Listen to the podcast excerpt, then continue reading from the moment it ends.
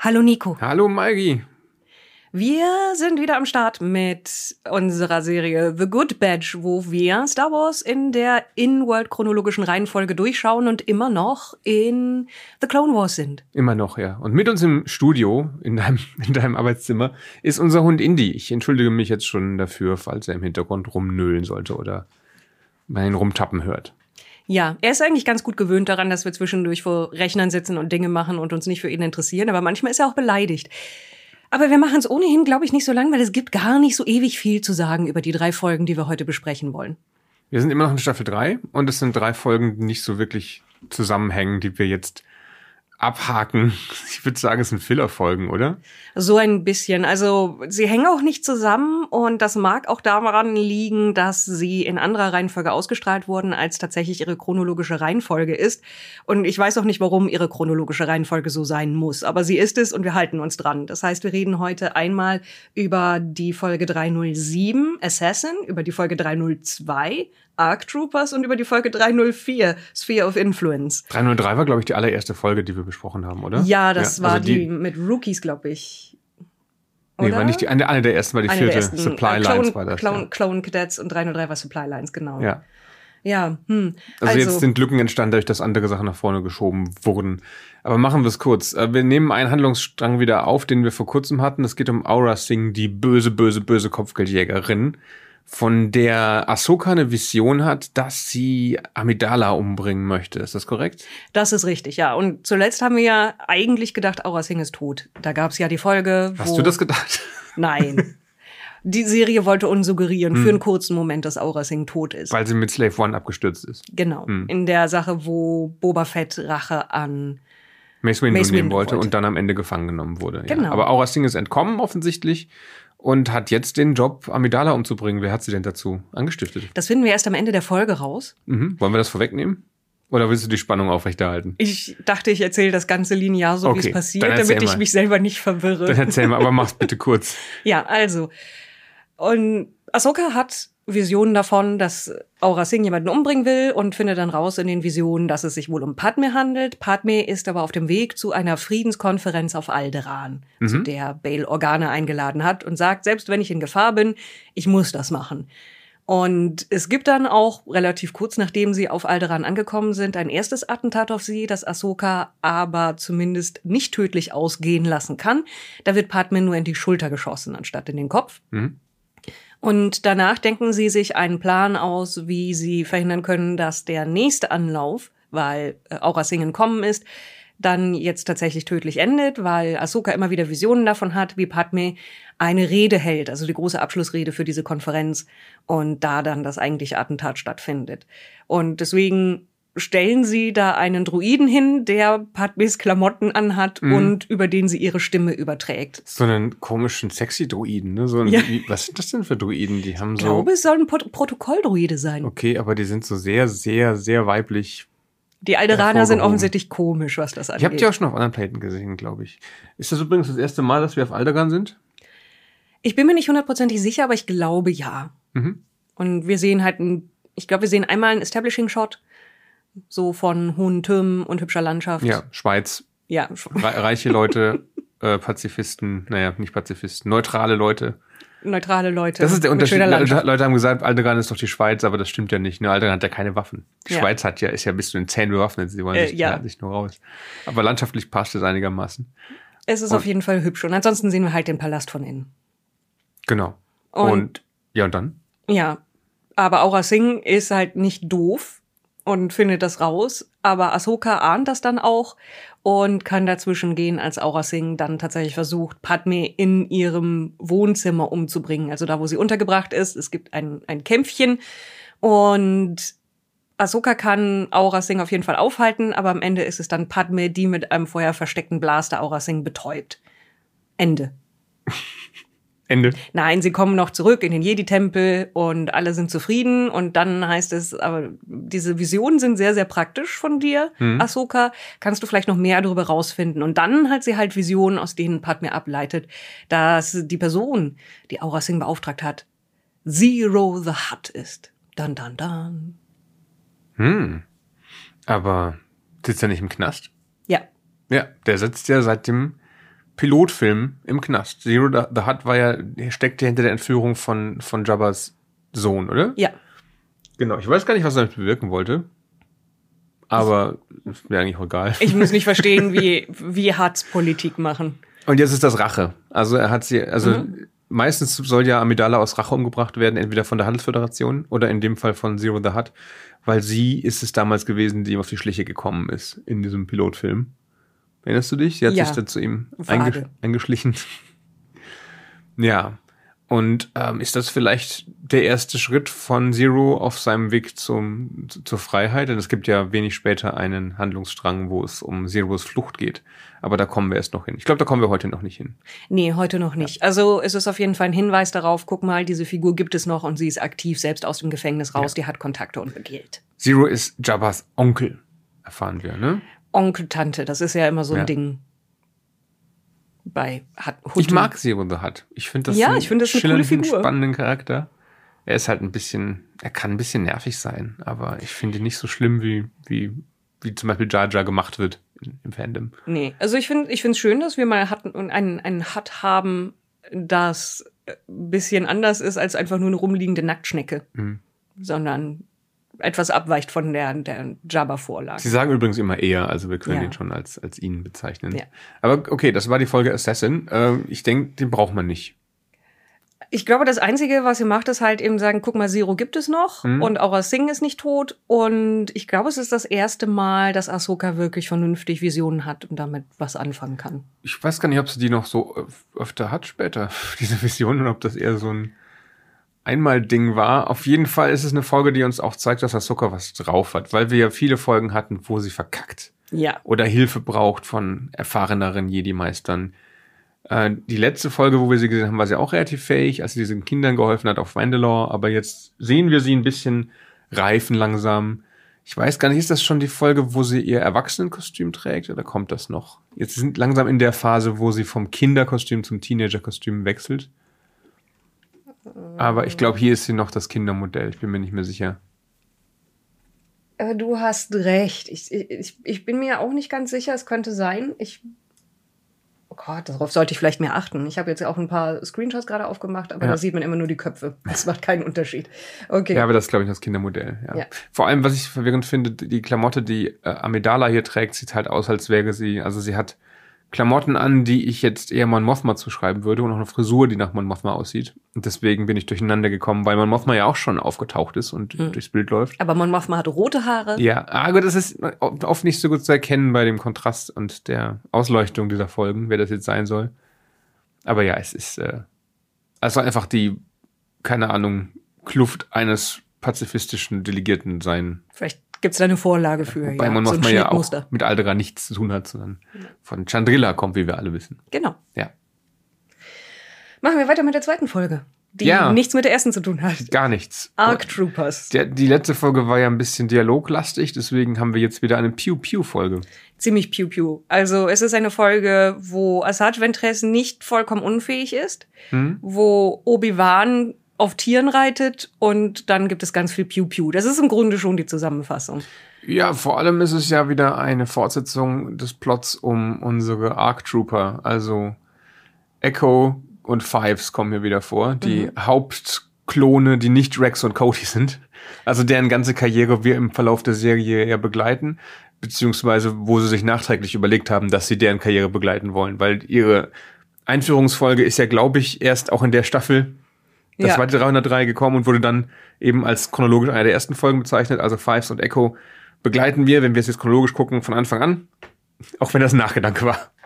Das also stimmt, jetzt ja. sehen wir die Fortsetzung von dem Plot um die beiden, die wir haben sie schon halt in ihrer Ausbildung gesehen, ja, wo sie ähm, sich ein bisschen dumm angestellt haben. Und dann haben wir gesehen, wie sie auf dem Rishi-Außenposten angegriffen wurden, wie sie dann zur 501. befördert wurden, glaube ich, ne? Mhm. Und jetzt sehen wir sie zum ersten Mal als Arc Trooper im Einsatz innerhalb der 501. bei der Verteidigung von Camino. Und das ist ja auch eine Fortsetzung von dem Plot, von dem Plot um diesen Außenposten, der ja Camino bewachen sollte, der verhindern sollte, dass es eine Invasion der Separatisten zur, zur Kernwelt gibt. Das Rishi Maze ist ja eine, eine Mini-Taschengalaxis, die überhalb der Star Wars Galaxis liegt.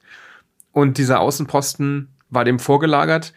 Um zu bemerken, ob Separatistenschiffe in diese Mini-Galaxis kommen, wo eben auch Camino liegt und damit halt die Brutstätte der Klone. Und damit setzen wir jetzt eigentlich einen Plot vor, der schon zwei Staffeln alt ist. Also das, Ja. oder anderthalb Staffeln. Das ist schon eine ganze Weile her, dass sie diesen Außenposten verteidigen mussten. Und jetzt erst kommt die Invasion. Also irgendwie weiß ich nicht, ob das so zusammenpasst zeitlich oder wie schnell das alles passiert sein soll in der Zwischenzeit. Aber gut, jetzt sind wir soweit. Ähm, vielleicht hat Grievous dann nochmal gewartet und hat gesagt, okay, die haben unseren, unseren Angriff äh, irgendwie entdeckt. Also warte ich jetzt noch eine Staffel und dann greife ich an. Jaha, das wird sie überraschen, wenn ich nicht sofort handle.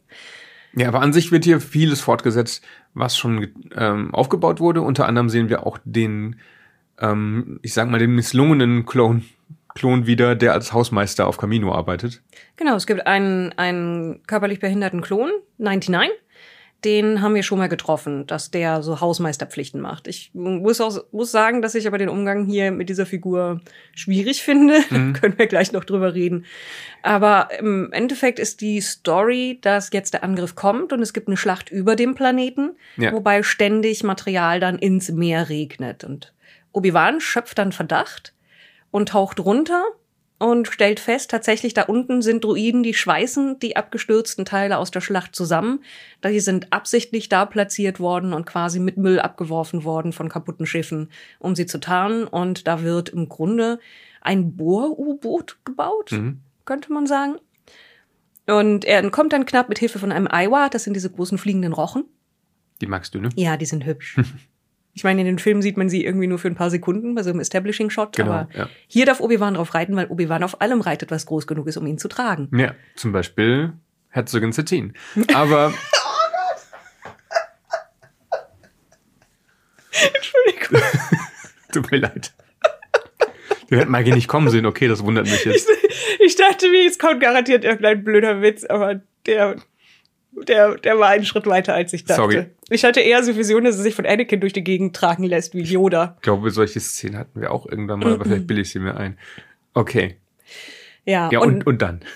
Und dann greifen General Grievous und Asajj Ventress mit dem Bohr-U-Boot tatsächlich die Stadt an, Tipoca City, also die Stadt, die wir immer sehen, Hm. wo die Klone hergestellt werden und die sind hinter dem Original DNS-Material her, also dem Material, das Jango Fett gespendet hat, weil offensichtlich, wenn das nicht mehr vorliegt, können sie nicht mehr so gut Truppen produzieren.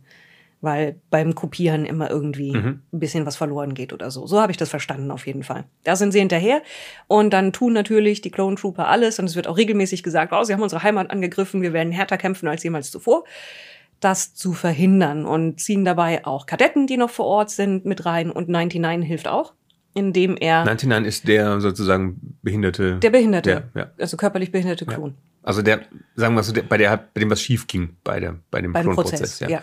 Wo sie nicht gesagt haben, okay, äh, wieder einschmelzen, sondern der darf jetzt hier halt die Gänge fegen.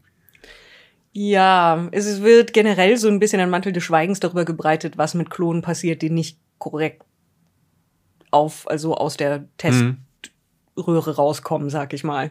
Hm. Und dann gibt es, wie du schon sagtest, sehr viel Piu-Piu und Granaten, die geworfen werden und Leute, die von Deckung in Deckung laufen und mehr Piu-Piu und Explosionen.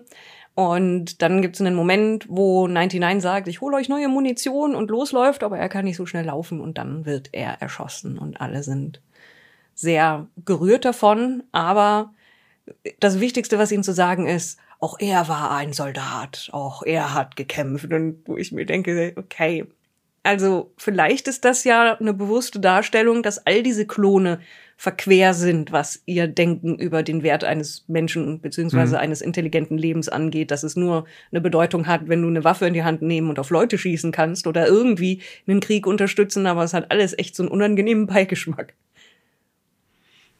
Ja, ich finde es auch ein bisschen schade, dass die Serie sich wenig Zeit nimmt, solche Figuren aufzubauen. Das heißt, wir haben eine Folge, wo wir ihn kennenlernen und in der nächsten stirbt er schon. Die meisten Figuren, die draufgehen, lernen wir in der gleichen Folge kennen.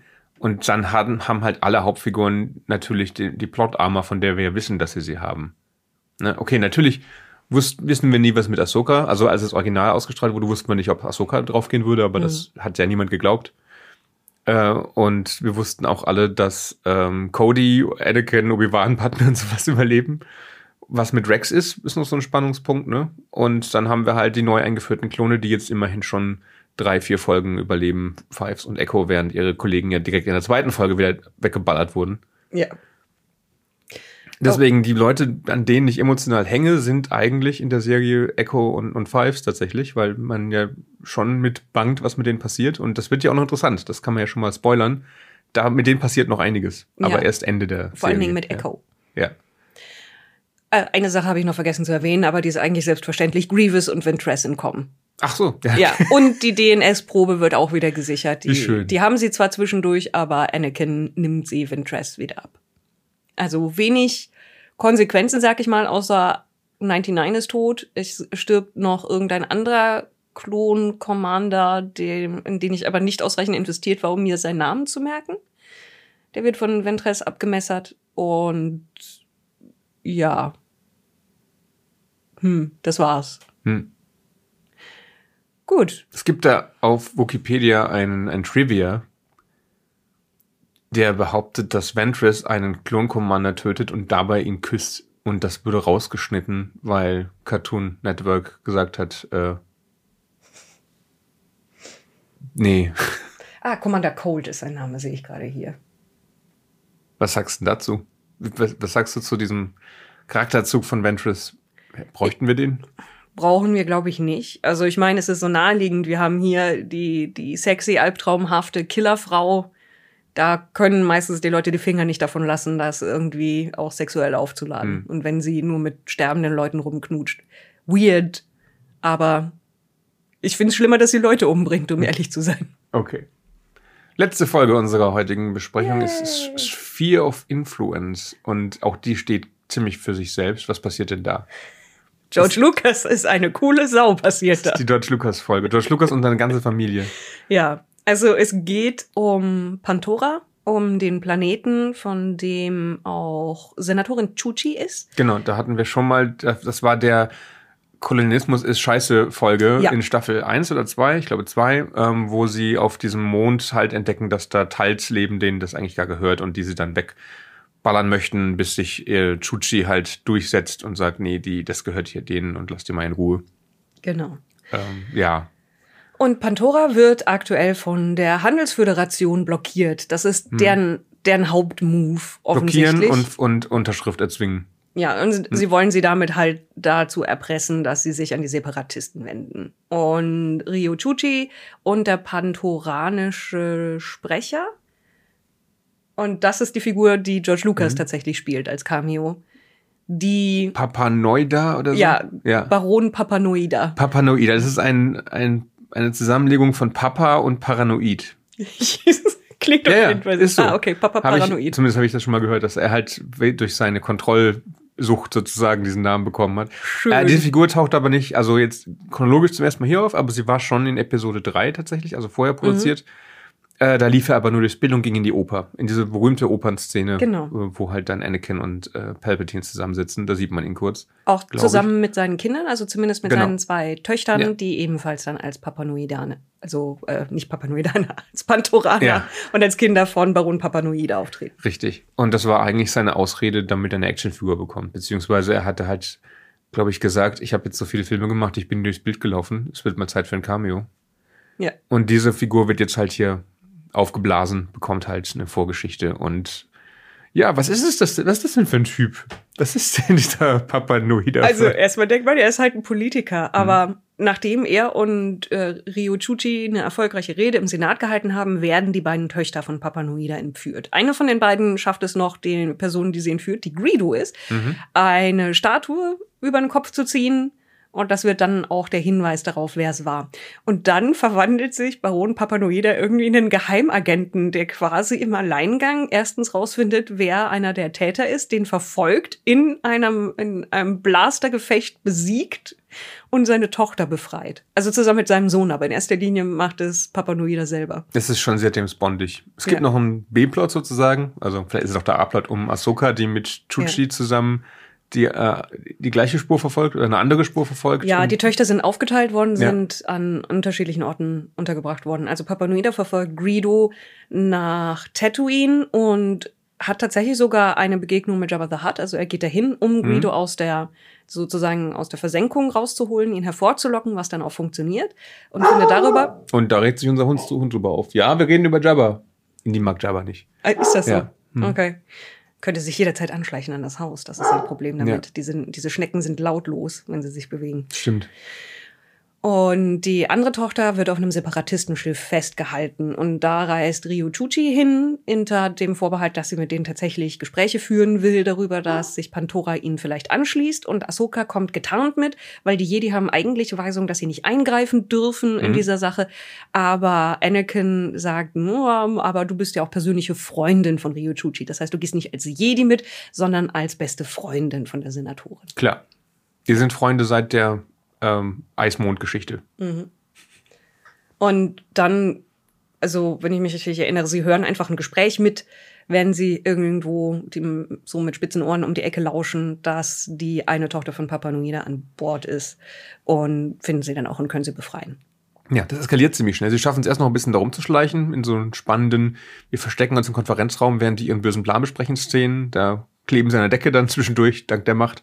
Aber das hält dann nicht lange. Äh, sie werden dann ziemlich schnell in, in Kämpfe mit Kampfdruiden verwickelt und Ja. Also ich glaube, am Ende, im Endeffekt ist es dann aber Ryo Chuchi, ich erinnere mich, dass die dann gesagt hat, äh, wenn ihr jetzt hier Gewalt ausübt, wird das Ganze auf eine Art und Weise eskalieren, die wollt ihr selber auch nicht. Und also es ist eine Mischung aus, sie kämpfen und reden sich aus der Situation raus. Ich mag tatsächlich den Chuchi-Charakter. So, hier ist eine Politikerin, die nicht unfähig oder ein Arschloch ist. Und Ja. nicht Padme. warum magst du den Padme nicht? Weil sie Ich mag, ich, ich mag durchaus auch Padme, je nachdem, wie der Charakter gehandhabt wird. Also ich mochte Padme zum Beispiel in der Folge, wo sie ihren alten Schulfreund Hm? aushorchen muss, während Anakin Zähne knirschend und eifersüchtig daneben steht. Also je nachdem, wer den Charakter schreibt, mag ich Padme sogar sehr. Sie leidet sehr stark unter dieser Beziehung zu Anakin. Ja. Also ihr ganze, die ganze auch. Figur bricht eigentlich zusammen, wenn man bedenkt, dass sie mit diesem Typen zusammen ist und halt auch den ertragen muss und dem oft auch nicht wirklich sinnvoll Kontra geben kann, weil er einfach, weil es einfach an ihm, an ihm abperlt. Mhm. Und Shuchi ist so ein bisschen Padme, wenn sie Anakin nie getroffen hätte. Ja, ja, das, das stimmt. Also, ich meine, es gibt hier ja auch dann die Parallelen, der, der ganze Planet ist in einer ähnlichen Situation, wie es mit Padme, war, mit, ja. mit Nabu und Padme war. Also, da sind schon bewusst Parallelen angelegt. Vielleicht hat sich auch bei der Produktion jemand gedacht, wie wär's mit dem Charakter? Der ist wie Padme, nur ohne Anakin. Hm? Und blau. Und dafür mit einem alten George Lucas Kumpel, Ja. Politikerfreund, der ein Der so ein Geheimagent bisschen, ist. ja genau, der James Bond im Ruhestand ist im Endeffekt. Von den drei Folgen, die wir jetzt hier besprechen, war das auf jeden Fall die unterhaltsamste. Ja. Gerade weil es, so, weil es so weirde Momente hat, wie das aus dem Nichts kommende äh, Geheimagenten-Skills von, von George Lucas. Die davor kann man sich angucken, wenn man halt interessiert ist an, den, an dem Klon Mhm. roten Faden, wenn man wissen will, was mit den einzelnen Klonfiguren passiert, deren Karriere verfolgen möchte. Und wenn man halt gerne Action sieht, wobei man muss sich ja ein bisschen vergleichen mit dem, mit der 2D Clone Wars Serie, die davor kam, die hatte ja schon ähnliche Szenen, ja, Unterwasserkampf und sowas und die, ist, die war halt in jeder Hinsicht überlegen, was das, was die Inszenierung der Action angeht. Und Ja. jetzt ist es halt, ja, es passieren Dinge, irgendwie packt's mich nicht. Ja, die Action ist, da ist halt kein, kein Schwung, kein Timing drin. Das ist irgendwie, Ich meine, das kommt noch. Ne? Wir sind immer noch in der Es Phase, wo besser, die ja. Serie sich findet. Es wird zum Ende der, der, der Serie, also nach sieben Staffeln, wird es, wird es gute Action geben. ja. Aber noch sind wir da nicht. Die meiner erste, Meinung nach. Ja. Und die erste Folge kann man schauen, wenn man, wenn man mal Padme und Ahsoka ohne Anakin agieren sehen will, auch. Äh, Viel, vieles hat positive Seiten, Ja, wenn ja. man ohne Anakin hinzufügt. Das stimmt. Aber Ahsoka ist für mich noch nicht so weit, dass ich sie als Figur mag. Die ist noch, in dieser Folge ist sie noch auf der, auf der Nervigkeitsskala auf der falschen Seite. Das, das kippt dann Aber erst sie noch. nähert sich. Naja, es kippt jetzt innerhalb dieser Staffel. Ja. Innerhalb dieser Staffel fange fang ich an, sie zu mögen, sagen wir so. Wie geht's denn weiter? Was sind die nächsten paar Folgen, die wir uns hier anschauen werden, die wir schon geschaut haben, aber noch besprechen müssen? Ja. Denn- Also wir bewegen, also die nächsten sind auch wieder wilde Sprünge. Drei- 308 und 309. Das ist kont kontinuierlich, aber dazwischen ist auf einmal Folge 22 der ersten Staffel. Hm, die haben wir jetzt lange von sehr geschoben. Das ist die, die stirbt langsam Ja. Folge, oder? Nee, ist sie nicht, die hatten wir schon. Warte, Hostage Crisis. Ich klicke mal Dinge an. Ah, nee, da doch, geht's wieder. das ist die Stirb langsam Folge, genau. ja. Verdammt, ich dachte, die hätten wir schon besprochen. Da geht's wieder um, um Kopfgeldjäger. Also wenn, dann haben wir sie fälschlicherweise besprochen.